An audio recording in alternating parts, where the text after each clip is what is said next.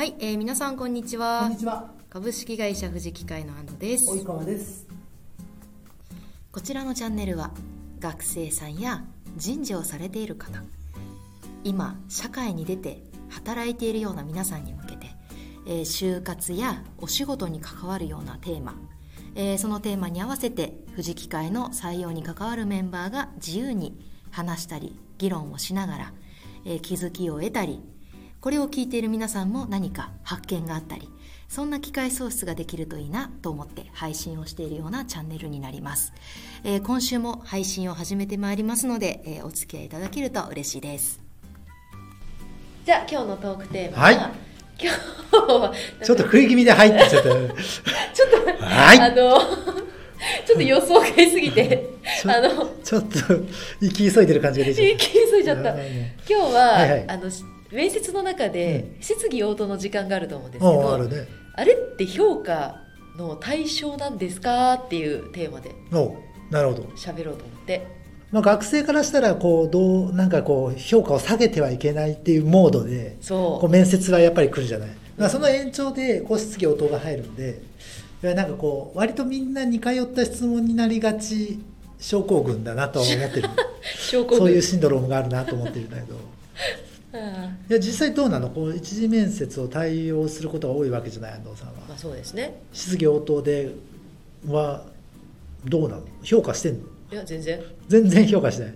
なんか全然評価しないっていうとなんかえ頑張って質問したのにみたいな感じで思われるとあのなんか悲しくなっちゃうんで、うんあのすごいあの意識高いなこの質問みたいなのは思うけどどんなどんな？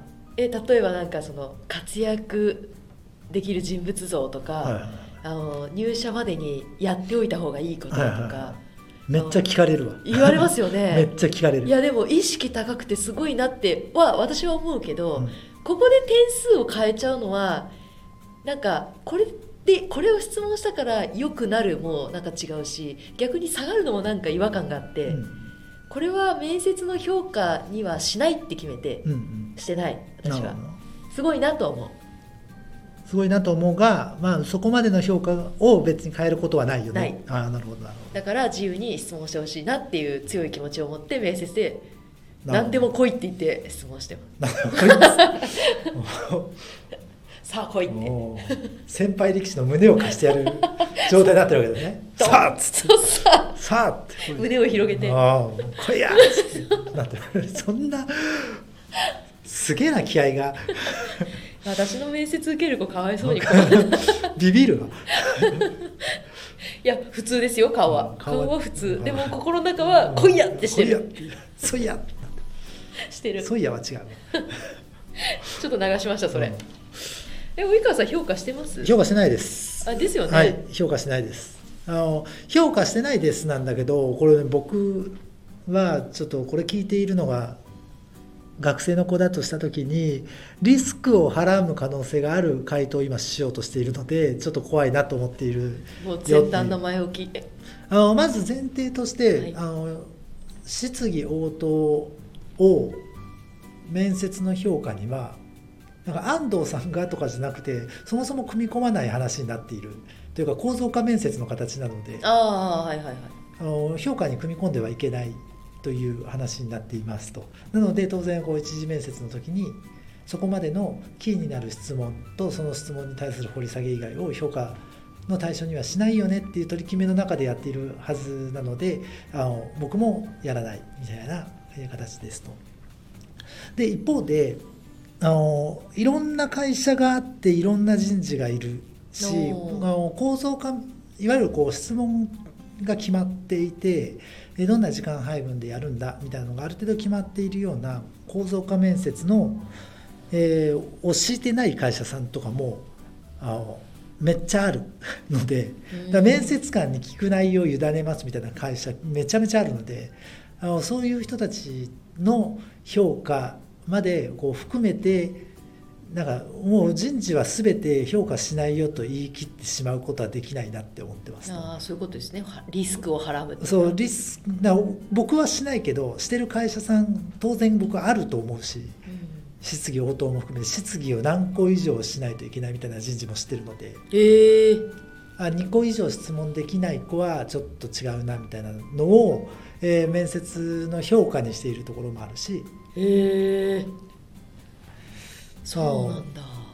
質問がどのぐらい視座が高い質問をしているかみたいなのを評価するところもあるし。視座の話までする。リアクションが。えーだってね私たちしないからそうなんだと思って。めっちゃありますよっていう。あのそもそも選考自体は企業が自由にややっていいですよっていううん。あのルールの中で僕ら採用活動してるのでまあやるとこもめっちゃあるよねって思ってる。なるほどですね。ただあの富士機械に関して言うとしないっていうルールの中でやってるよっていう。じゃあ及川さんも来いって。まあこういうもうこういうっていうかまあ聞かれたら何でも答えるけどって思ってる。気合の入り方はちょっと安藤さんと一緒かどうかわかんないけど。ひどい。なんでここでカフェ作ったんですか？そんなどすこいみたいな状態には ひどくないですか？なってないんで僕は。ここは一緒に乗ってほしいのがあったんですけど。来いって。なんで急に冷静になるんですか、まあどんな質問でもスルッと答えようかなと思って。ただねこうよく出てくる質問は確かにさっき出てきたようにあるよね。こう活躍人材とかこの会社及川さんって何で入ったんですかとか、ありますね。えー何入社までにやっておくべきことはありますか？この3点はめっちゃ聞かれるので。うんめっちゃ聞かれるので答えるんだけどこれが本当に気になっているなら別に教えるよと思ってえー教えていますがあの何かのそういうメディアによってなんかこの質問をしておくといいように載せられて本当はそれ別に気になってねえのになって聞いてるんだったらその時間もったいねえなと思うね。確かに。でも聞かれますねその3点。あとはなんか安藤さんがこう仕事してて楽しかった時何ですか？とかうん。聞かれますね。全然答えるけどなんかいいのかな？って。私の話していいのかな？私のターンにして大丈夫？って思って喋っちゃう。なのでまあ気になることをできるだけ聞いた方がいいよね？というのが富士機械の対策として言えばそうなのだが他の会社でも同じようにそうであるかどうかは会社によるよ。が僕の答えだなと思いました。なるほどですね。一応この、まあ、テーマにしたのが、はいはい、旧ツイッター X どっちでもええわ。う。ん で、う んでなんかよく最近ツイッター見てるとその面接で聞く質問はこれ聞いとけば間違いないみたいなのがはい割とこう定型でう。ん4つぐらいなんかこう何 A 軍 B 軍 C 軍 D 軍みたいなのでなんか区分けされてて、うん。まあこれは意識高く見えるとかはいはいはい。これは人柄がえ一生懸命に頑張る人物像のなんか質疑応答集みたいな。こんなんでわかると思って。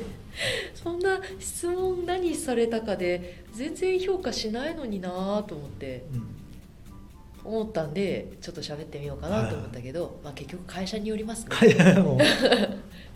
つまり会社によるしあの聞くレイギアみたいなのも割とあるなと思っているのでお給料どうすかとか休みどうすかとか残業どうなんすかとか、えー有給の消化日数ってどうなんですかみたいなあお話をあそもそも質問しなくても分かる内容なのかあのこれこれ質問することってナビちゃんと見てないって分かっちゃうよねみたいな質問だったりこの例えば年齢層とかこういう役職の人に聞くとちょっと映り方悪くなっちゃうかもよみたいなのも当然あると思っているので。具体的に今のちょっとネガティブに見えちゃう質問って例えばどんなの？もうさっき言ったのは僕役員とかに聞くのはちょっとやめといたらって思う。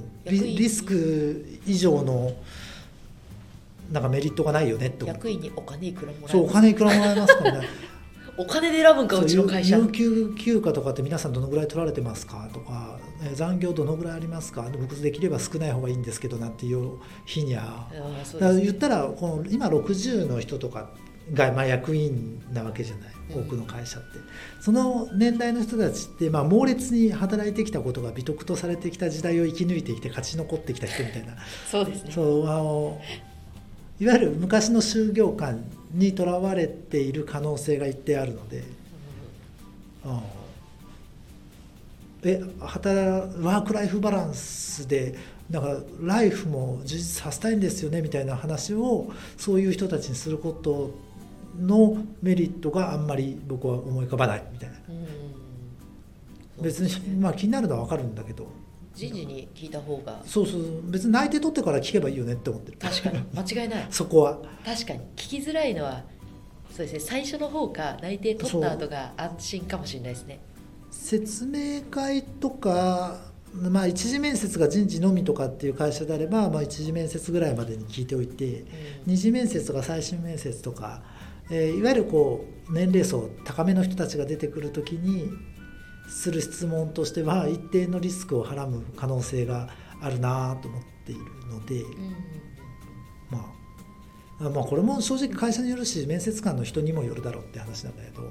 まあ、あくまでこう社会環境的な傾向みたいなところでいくと、まあ、そういう人たちが言っているんじゃないっていう気がうちがどうだとかっていう話ではなく、まあ、うちにに関して言うと別に評価軸に入ってないので、うん。そもそも評価されないよって話ではあるんだけど他社さんとかでその面接を何聞こうかなをデザインしようと思った時には考えておいた方がいいことがありそうな気もしないではないなっていう気がしますと。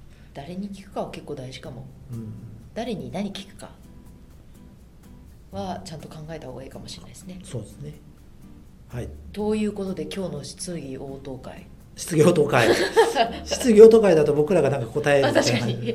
まあ質疑応答がそもそも評価の対象になるのかみたいな話をちょっと今日はお話をいたしました。はい。ということでじゃあ今週はこれで終わっていこうと思います。はい。